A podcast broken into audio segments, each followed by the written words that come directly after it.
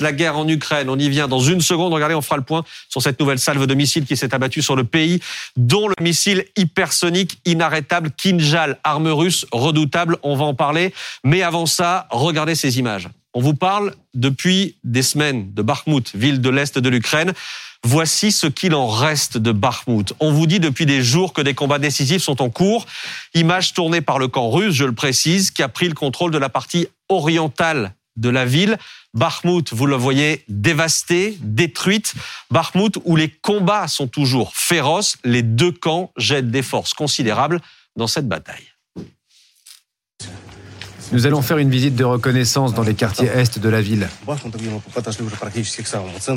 Nos forces sont entrées quasiment dans le centre de Bakhmut. Étant donné ce qu'on va voir maintenant, il est facile de se dire que les combats ont été très intenses. C'est une vraie boucherie. On ne peut pas appeler ça autrement.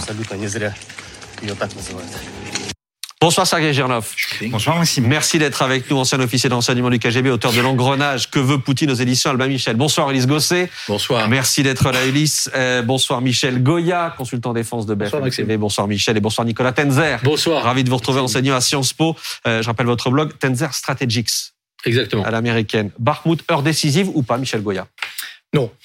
Enfin, heure décisive sur Bakhmut, euh, oui, Oui. euh, La, Ah oui. la ville va tomber. C'était ma dans- question.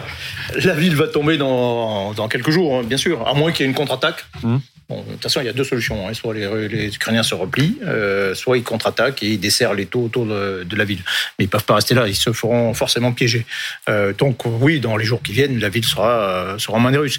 Mais en même temps, c'est pas, euh, voilà, pas une bataille décisive. Vous dites forcément piégé par rapport à cette carte. Ah ben moi, quand je vois la carte, moi je suis officier, je vois la carte, je dis, Monsieur le Président, là, On s'en va. il faut, il faut se replier. Quoi, hein.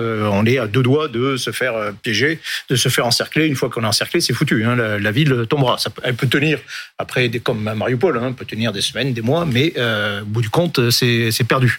Euh, Mais je retiens ce que vous dites. C'est une question de jour. C'est aussi oui, ce que oui, disait le patron de l'OTAN avant-hier. Oui, oui, bien sûr, bien sûr, très probablement, oui, bien sûr.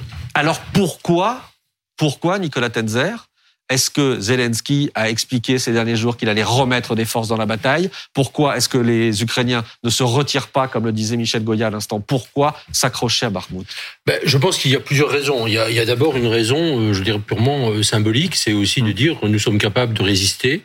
Je pense qu'il y a également, mais ça on ne le sait pas et on ne le saura qu'a posteriori, peut-être des plans militaires, effectivement, de la part des forces ukrainiennes qui visent probablement à essayer de contourner euh, l'opération russe et euh, à essayer de briser, le- en tout cas, une forme d'élan que les Russes Mhm. pourraient avoir, même s'ils ne peuvent pas sans doute aller très loin, mais enfin, il y a peut-être un plan de cette nature-là.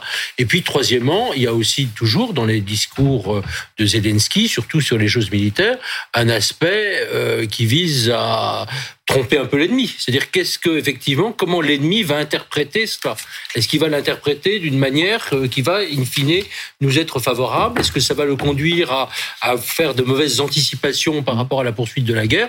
Et ça, effectivement, là aussi, on le saura après coup. Et puis aujourd'hui, euh, il y a le porte-parole, non, le, plus haut, deuxième plus haut gradé de l'armée ukrainienne, qui a, donné sa réponse euh, dans un communiqué en, expliquant que dans les batailles pour cette forteresse de Bakhmut, l'ennemi perd la partie la plus entraînée, la plus prête au combat de son armée. Et c'est pour ça, selon euh, ce, ce général, qu'il faut continuer à se battre jusqu'au bout pour, effectivement, on a vu que pendant cette bataille de Bakhmut, ça a fait énormément de morts du côté ukrainien, mais aussi Mais encore plus du côté euh, russe, Zonov. C'est pour ça que les Ukrainiens s'accrochent, et parce qu'ils savent qu'en phase 2, ils ont d'une certaine manière l'élite de l'armée russe ou l'élite de Wagner, on va en parler, et que ce sont ces soldats-là, de l'élite, qui tombent.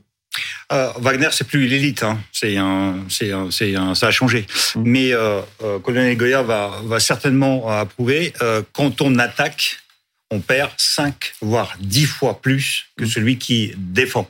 Et donc, euh, tant que ça pouvait, euh, en fait, les, les Ukrainiens peuvent tenir.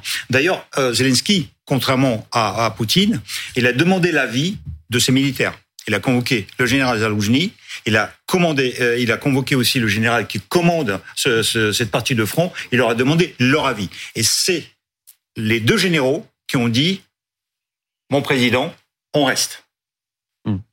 Ulysse Gosset.